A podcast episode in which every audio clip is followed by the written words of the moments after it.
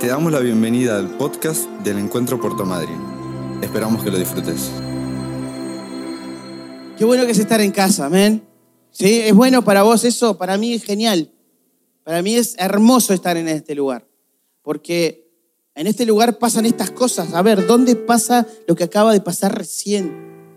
Que empiezan a ministrar, empezamos a cantar, empezamos a declarar verdades y el Espíritu Santo empieza a actuar y empieza a traer convicción, empieza a traer esperanza, empieza a traer ánimo, te empieza a decir, mira, lo que te estás pasando puede cambiar si me crees. Eso, eso pasa en la iglesia, no pasa en el trabajo, aunque Dios te pueda hablar en el trabajo, pero Dios manifiesta su presencia en el medio, en su cuerpo, en la comunidad, acá. Así que eh, está buenísimo estar acá. Así que está buenísimo. Cada vez que vengas, pensá que no es solamente porque, bueno, tengo que ir a la reunión, si tengo que ir a la iglesia, como dicen los chicos. No, no. Es porque Dios en este lugar tiene cosas planeadas y preparadas para vos y para mí. Resulta que me estuve preparando, bueno, para predicar, ¿verdad? Y eh, tenía, Dios me venía hablando me levanté muy temprano hoy para, bueno, para transcribir, no para escribir. Muy temprano es muy temprano, cuatro y media. Vamos todavía.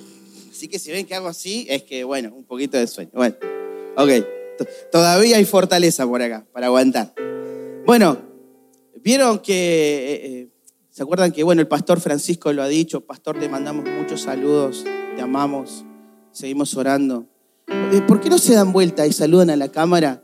El párense, párense, párense. Una vez lo hicimos con Jorge. Vamos a hacerlo otra vez, vamos a hacerlo otra vez. Ahí está. Y la iglesia te saluda, pastor. Te amamos. Seguimos clamando por tu salud y sabemos que estamos a un pelito. Estamos ahí de que esta, este transcurso, este proceso termine. Yo lo creo. ¿Quién lo cree conmigo? Por favor, háganme el aguante, ¿sí? Y pues no, estamos creyendo en mí, estamos creyendo en lo que dice el Señor. Y resulta que eh, Dios tiene un humor así medio especial. Entonces cuando estábamos adorando ahí, que Jorge nos estaba, el, el equipo nos estaba ministrando, viene una palabra, puntualmente una palabra. Pero después el Señor me seguía hablando y, y yo decía, Señor, vos querés que yo hable esto, mirá que esto no lo, no es lo que tengo ahí en, el, en, mi, libreta, en el bolso. Por eso subí con esto nada más. Y, y sí, o sea, el Señor me cambió los planes. Vamos a hacer un, un mini discipulado de Gedeón en esta mañana. ¿Quién tomó Gedeón? Bueno, todos conocen, algunos conocen, otros no tanto Gedeón, pero hoy vamos a tener el discipulado de Gedeón. Y Señor, ¿qué querés que les diga? Y en principio vino puntualmente cuando eh, Gedeón ya estaba ahí preparados en la batalla y estaban con sus 300, solamente una locura de miles que empezó ese, ese ejército, terminó en 300 para pelear contra miles. Una locura. Eh, las matemáticas del reino, la matemática de Dios es totalmente diferente a la nuestra, porque para nosotros uno más uno es dos pero para el Señor uno más uno pueden ser mil. Es así, lógico. Eh, no podemos entender a nuestro Dios, porque Él es más alto que nuestros pensamientos. No hay, nuestro cerebro no, no, no alcanza a discernir lo que es nuestro Dios.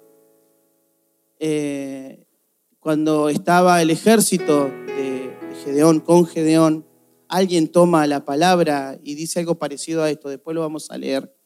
Eh, por nuestro Dios y por Gedeón. ¿sí?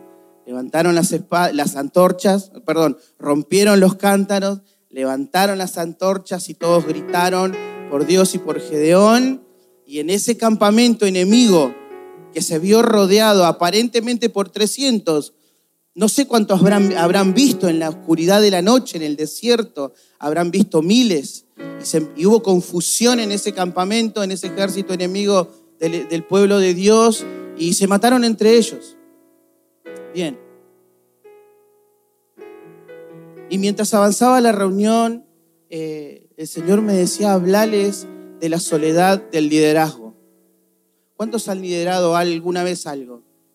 Levanten la mano. Qué difícil que es, ¿verdad? Porque por ahí vos eh, convocás o tenés todas las, la mejor idea, tenés buena data de Dios para hacer algo y de repente esperás que, bueno, que los que vos convocaste estén todos. Y resulta que tenés a tres. Y cuando estamos eh, liderando algo, un grupo específicamente, y no hay respuesta, una respuesta aparente, el primero que, que se replantea las cosas es el líder. ¿qué estoy haciendo? ¿Qué estoy haciendo? ¿Qué, me falta? Y en la soledad del liderazgo eh, pueden empezar eh, el desánimo, ¿sí?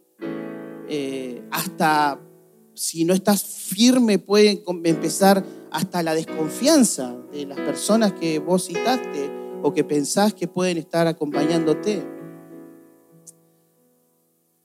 Y Gedeón, déjame contarte, era un muchachito de la tribu de Benjamín eh, que no tenía muchos planes en su vida. El pueblo en ese entonces estaba, estaba pasando por una mala época por desobedientes, ¿no? por no hacerle caso a Dios.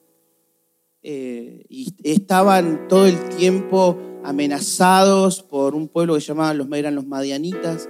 Los robaban, les quemaban las cosechas, estaban mal, el pueblo de Israel estaba mal. Y Dios escoge a Gedeón, un joven, un muchacho. Y lo encuentra trabajando. Eso está bueno. ¿Sabes por qué? Porque Dios elige a la gente que trabaja. A ver si se entiende. Dios no va a elegir vagos. Así que si, estás, si en tu corazón está, estás pensando que podés hacer una tarea eh, de liderazgo, tenés que estar en movimiento, tenés que estar haciendo algo, porque Dios no elige vagos. Gedeón no tenía ni idea, ni idea.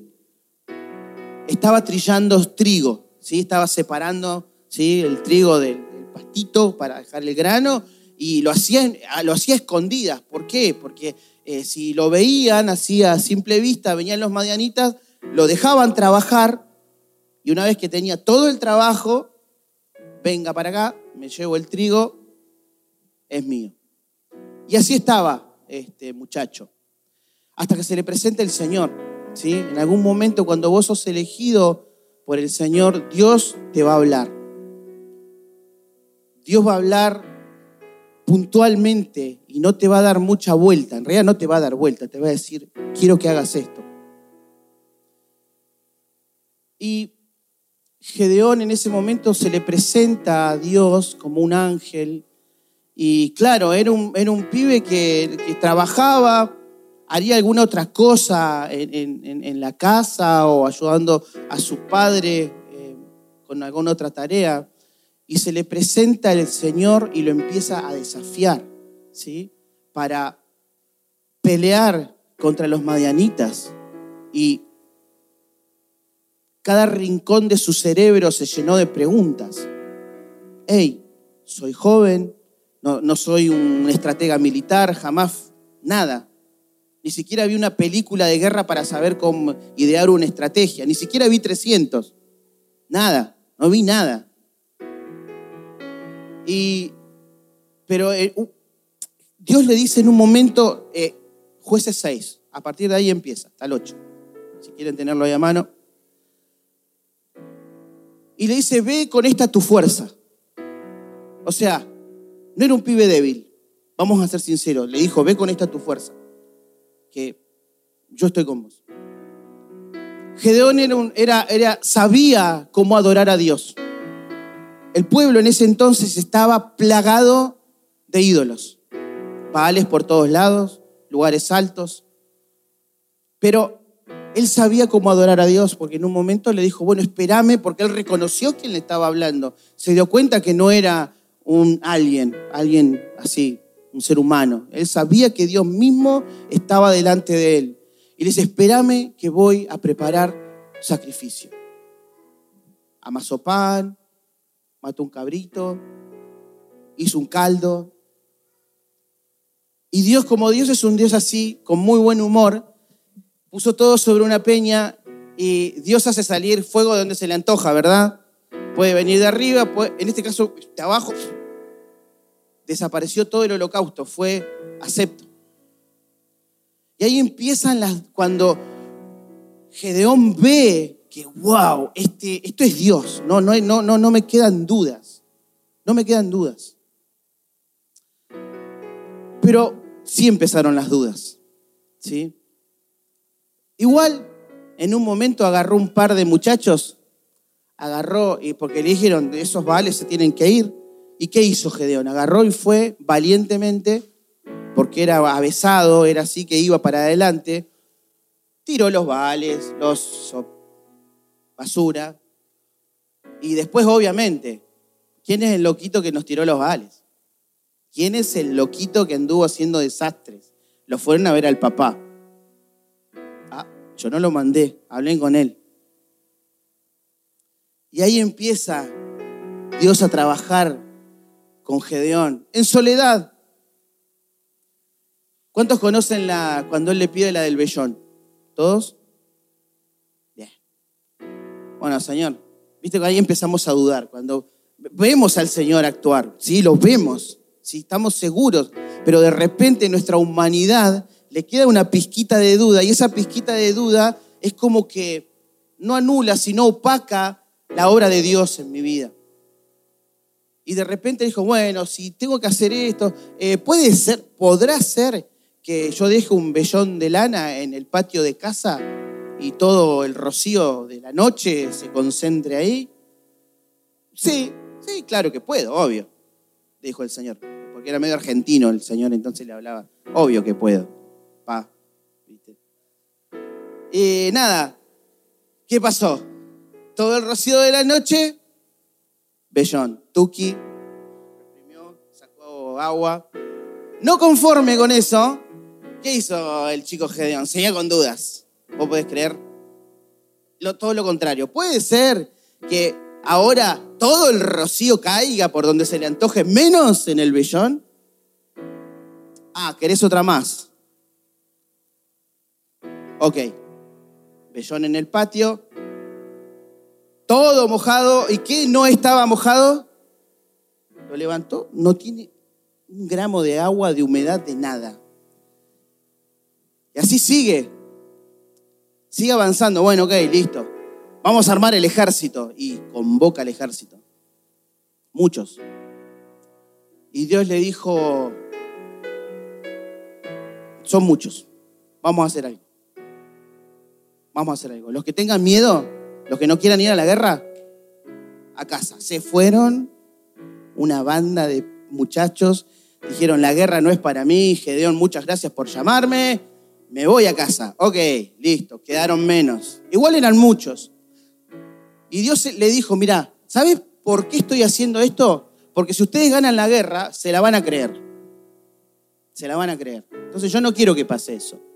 Ahora, llévalos a tomar agua al río y fíjate cómo toman agua. Entonces, algunos se agacharon a tomar así, tipo perrito, ¿sí? a tomar agua, y otros, los más, los más eh, avesados, preparados, astutos, eh, agarraron y tomaban. Así agarraban y miraban.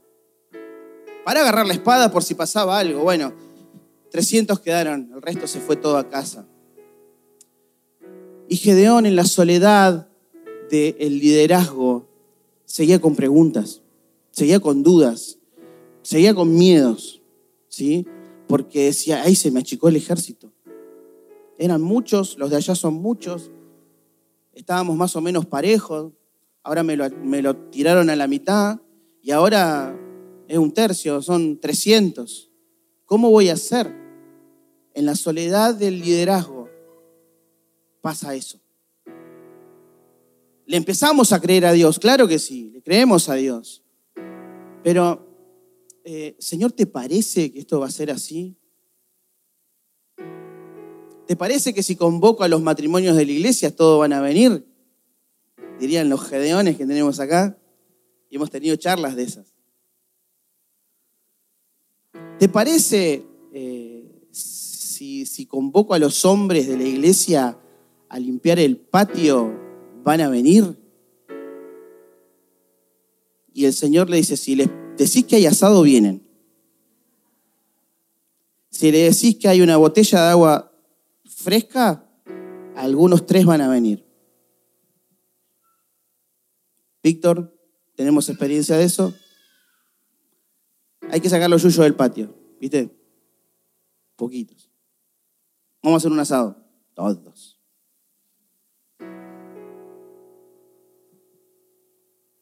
Bien. Es la soledad del liderazgo. Eh, lunes discipulados. En marzo, ¿no? Vayan preparándose para marzo. Porque en marzo largamos con Tuti los discipulados. Entonces vos convocás a la gente a los discipulados y sí, vienen, sí, sí, debemos, debemos reconocer que vienen. Pero hay algunos que te empiezan la, primer, la primera, la segunda y ya no los ves más. Y a mí me encantaría verlos a todos, nos encantaría verlos a todos con Laura en el discipulado. ¿Por qué? Vamos a recalcar algo. El discipulado es parte fundamental de la visión pastoral de la visión que le dio al pastor Francisco, no es una ocurrencia nuestra con Laura. Es un pilar. ¿Y saben qué? Ese pilar, ¿saben cuándo funcionó excelente? En la pandemia. Zoom por todos lados, cada líder tenía su, su cita en Zoom. ¿Llegamos a ser 90? Más de 90. Y la iglesia siguió firme. ¿Por qué? Porque respondieron al liderazgo. Entonces nosotros veíamos con Laura que veías las pantallas y todas llenas de caras así, decías, vamos que están todos y seguíamos. Pero muchas veces en la soledad del liderazgo, vos no ves caras. Y, y, sí, pero ¿qué, ¿qué está pasando? ¿Soy yo, Señor? Y tal vez no. En un momento, Gedeón, igual eran un poco locos, ¿no? Porque fue Gedeón con Fura, su, su asistente, se metieron en el, en el, en el campamento de los madianitas y uno de escucha, o sea, se metieron al lugar donde estaba la guardia, estaban muy, muy arriesgados los muchachos. Se ve que Gedeón recibió una, una preparación así extra rápido, de un, como los SEALs americanos, y se metió y fueron así todos pintados y escucharon cómo uno de los madianitas había tenido un sueño. Entonces el otro le dice, esto no puede ser más que Gedeón. Se, volvieron y se volvieron animados, se volvieron animados. Pero se vuelve, yo creo que se volvió animado, pero cuando hizo así, ay, vio 300 nada más. Vio 300.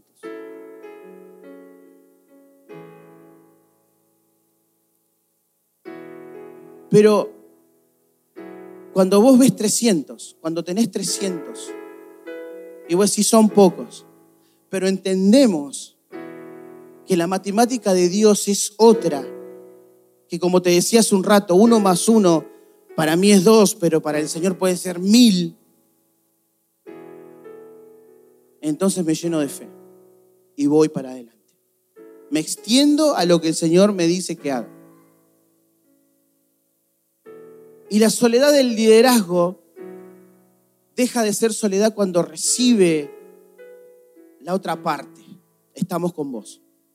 Estamos con vos. Te hacemos el aguante. Vamos.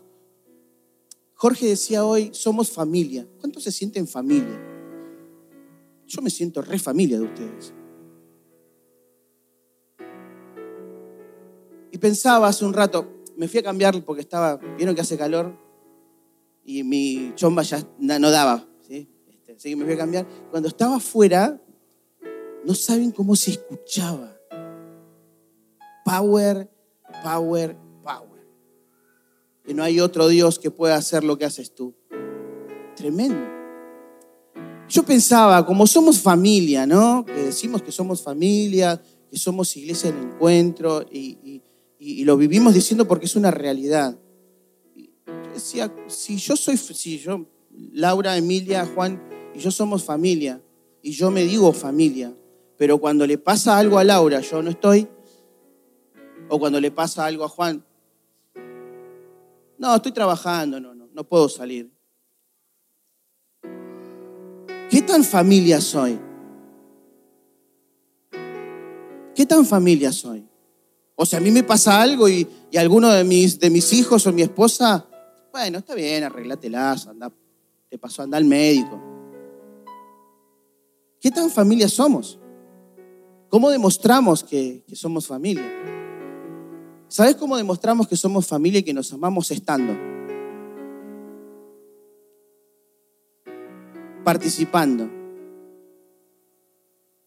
Entiendo que nosotros tenemos nuestras responsabilidades laborales. Acá hay hermanos que tienen turnos rotativos, que hoy alguno está trabajando seguramente, o va a entrar a la una, o va a entrar a las nueve. Estoy hablando de la empresa de aluminio y algunos otros también que tienen esos horarios así que no tenés paz en tu vida porque vivís girando la vida alrededor del, turno.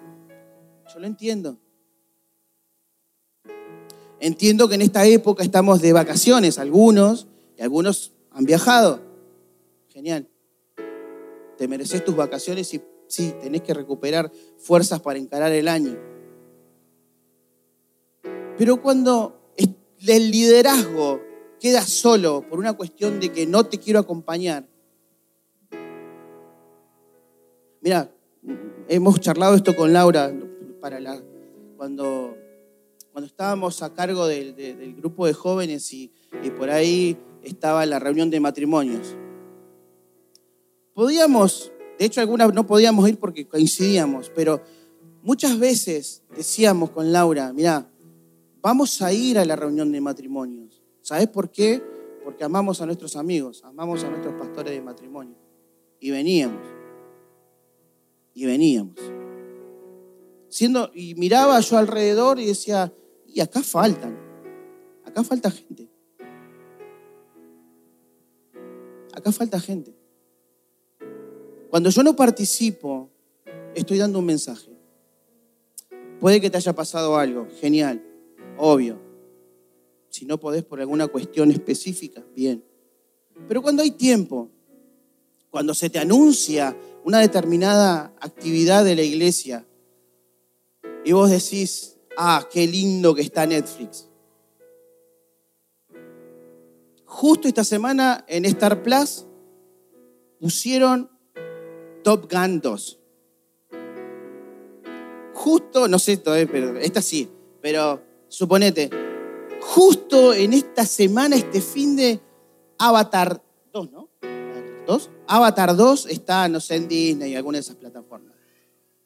Justo a las 7 y media de la tarde, está buenísimo, está medio ventoso, hace mucho calor, tengo el aire o el ventilador, me voy a quedar en casa mirando Avatar o Top Gun. Y no voy a la reunión de jóvenes o de matrimonios o cual reunión fue.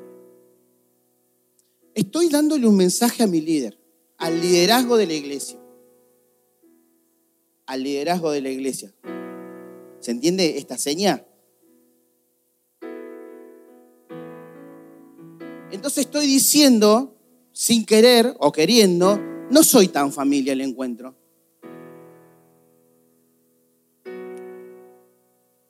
Y créeme que sí, que muchas veces eh, da para quedarse en casa.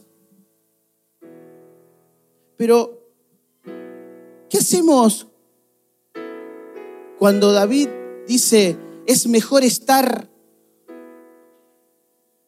un día en tu casa que mil fuera de ellas? ¿Qué hacemos? diría el pastor.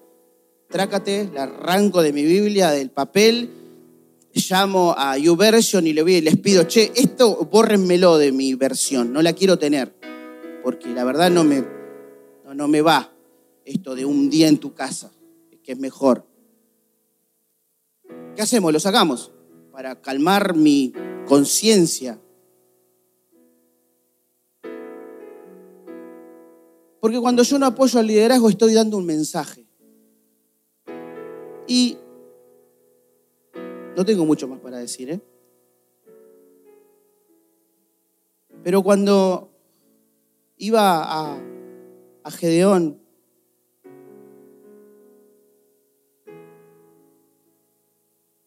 déjame que te lo voy a leer. Si querés, Gedeón 7, 20.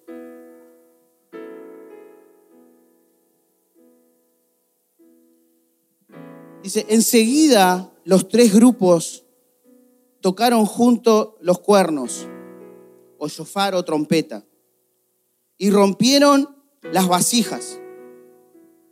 Con la mano izquierda sostenían la antorcha ardiente y en la mano derecha llevaban el cuerno y todos gritaban, una espada por el Señor y también por Gedeón.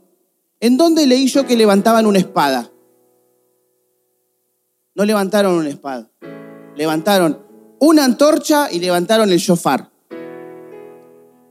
¿Y saben qué levantaron? Levantaron su voz. Y levantaron una voz para declarar, esto lo hacemos por Dios. Sí, yo vengo acá por Dios. Pero ¿sabes qué también? Dijeron los soldados de Gedeón, una espada por Gedeón. En pocas palabras le dijeron, Gedeón, estamos con vos hasta la muerte. ¿Y saben qué? El corazón de Gedeón debe haber sido sanado en ese momento, porque sabía que esa gente valiente era valiente de verdad. Era valiente, era gente, diríamos hoy en Argentina, se la banca. Así que se la banca. Que estoy para hacerte el aguante. Que estoy con vos para cuando tus brazos se caen, yo te los levanto. Y eso podés trasladarlo también a tu hermano. Pero cuando está la soledad del liderazgo y vos ves que tu líder hace todo lo que tiene que hacer, y en ese todo lo que tiene que hacer los brazos se cansan, como le pasó a Moisés cuando estaba en la batalla, que Moisés mientras tenía los brazos levantados el pueblo ganaba y cuando se le cansaba, por lógica razón, trataba de tener los brazos así, vamos a ver si no se te empiezan a cansar este músculo y vos decís, bueno, ya está, los bajo. A Moisés le pasaba eso, pero vinieron gente que estaba comprometida con Moisés y con el pueblo y le agarraron los brazos y los brazos de Moisés se levantaban y el pueblo ganaba la batalla. A lo que voy en, este, en, esta, en esta mañana es el Señor nos está desafiando a estar. Yo sé que no está el pastor Francisco acá. Pero déjame darte una data. El pastor Francisco está al tanto de todo lo que pasa acá. De hecho, al liderazgo ya nos organizó la agenda. ¿O no?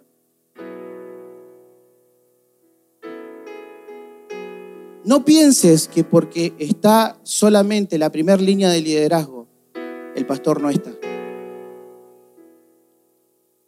Nosotros somos los 300, yo me considero un 300 del pastor. Y te animo en esta mañana, en el nombre del Señor, que te, metas en este ejército, este ejército loco de 300, que levanta las manos del pastor, que ora por el pastor. Yo sé que vos lo haces. ¿Cómo demostramos también, aparte de orar en tu casa y los lunes acá a las 6 de la mañana? ¿Cómo demostrás que es por Dios y por el pastor? ¿Sabes cómo se demuestra? Que las sillas no estén vacías, que tu presencia es necesaria. No por llenar una silla, no por tener un número, sino porque demostramos que somos familia, demostramos que somos iglesia, le demostramos al enemigo que estamos comprometidos con el sueño de Dios que es la iglesia. Y vos dirás, no, pero yo vengo nada más. Aleluya, gracias por eso, porque venís, sos parte nuestra. Y en algún momento llegará que vas a empezar a activar lo que Dios tiene, tiene en vos. Vas a empezar a servir. Todos tienen un plan, todos tienen una misión en este lugar.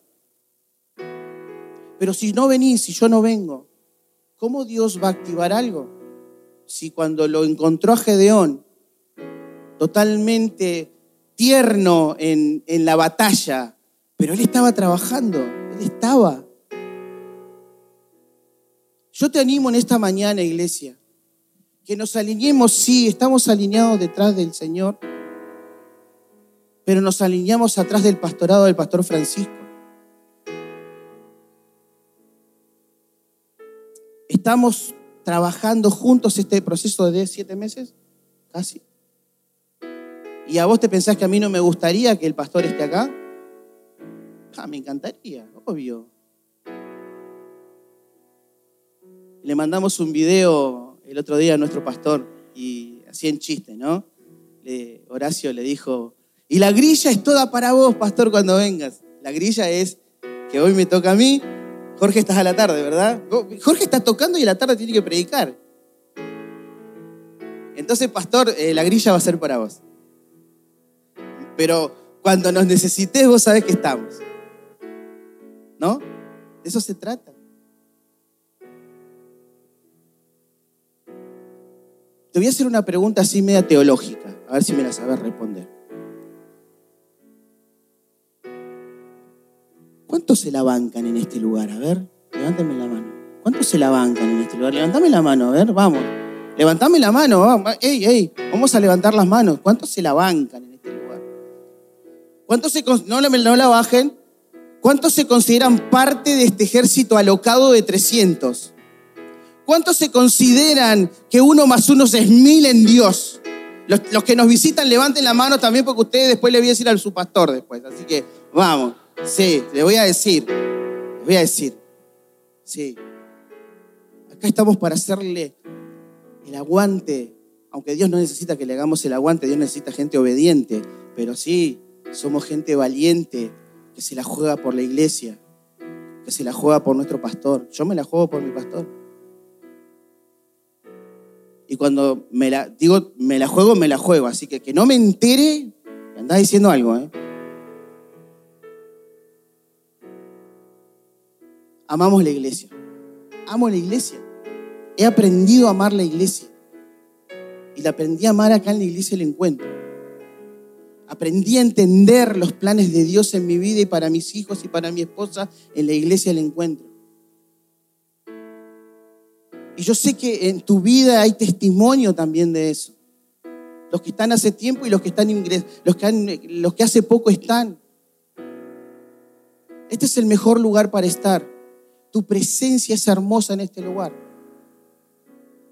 No le voy a preguntar a Jorge cuando, se, cuando, cuando empezamos cómo se sintió de ver las tres filas de adelante con gente.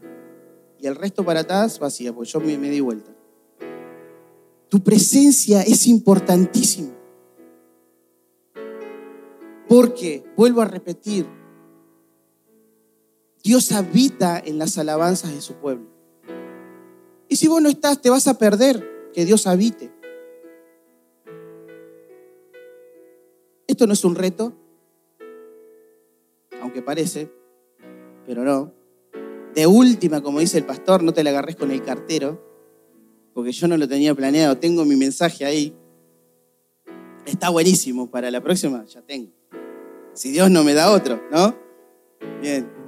Pero déjame decirte que en estos tiempos es cuando los verdaderos hijos de Dios están firmes y están y vienen y nos vemos las caras y podemos saludarnos y podemos abrazarnos y podemos orar los unos por los otros. Está buenísimo cuando los mar, bueno, mañana lunes vamos a tenemos nuestra reunión de oración, intercesión específicamente por nuestro pastor a las 6 de la mañana. El martes tenemos nuestra, nuestra reunión de oración, el búnker, como Jorge lo, lo bautizó. Y quería decirte algo, el búnker no es protección, el búnker no solamente es protección, el búnker es donde se planean los ataques al enemigo. Así que tenés que estar para planear los ataques al enemigo. Jueves, 19.30, reunión general y después las reuniones de los fines. Es necesario que estés, sí, es necesario. Me encanta verte. Me bendice tu presencia. porque somos iglesia, porque somos familia y porque es momento este de decir, sí, ok, ahí estoy.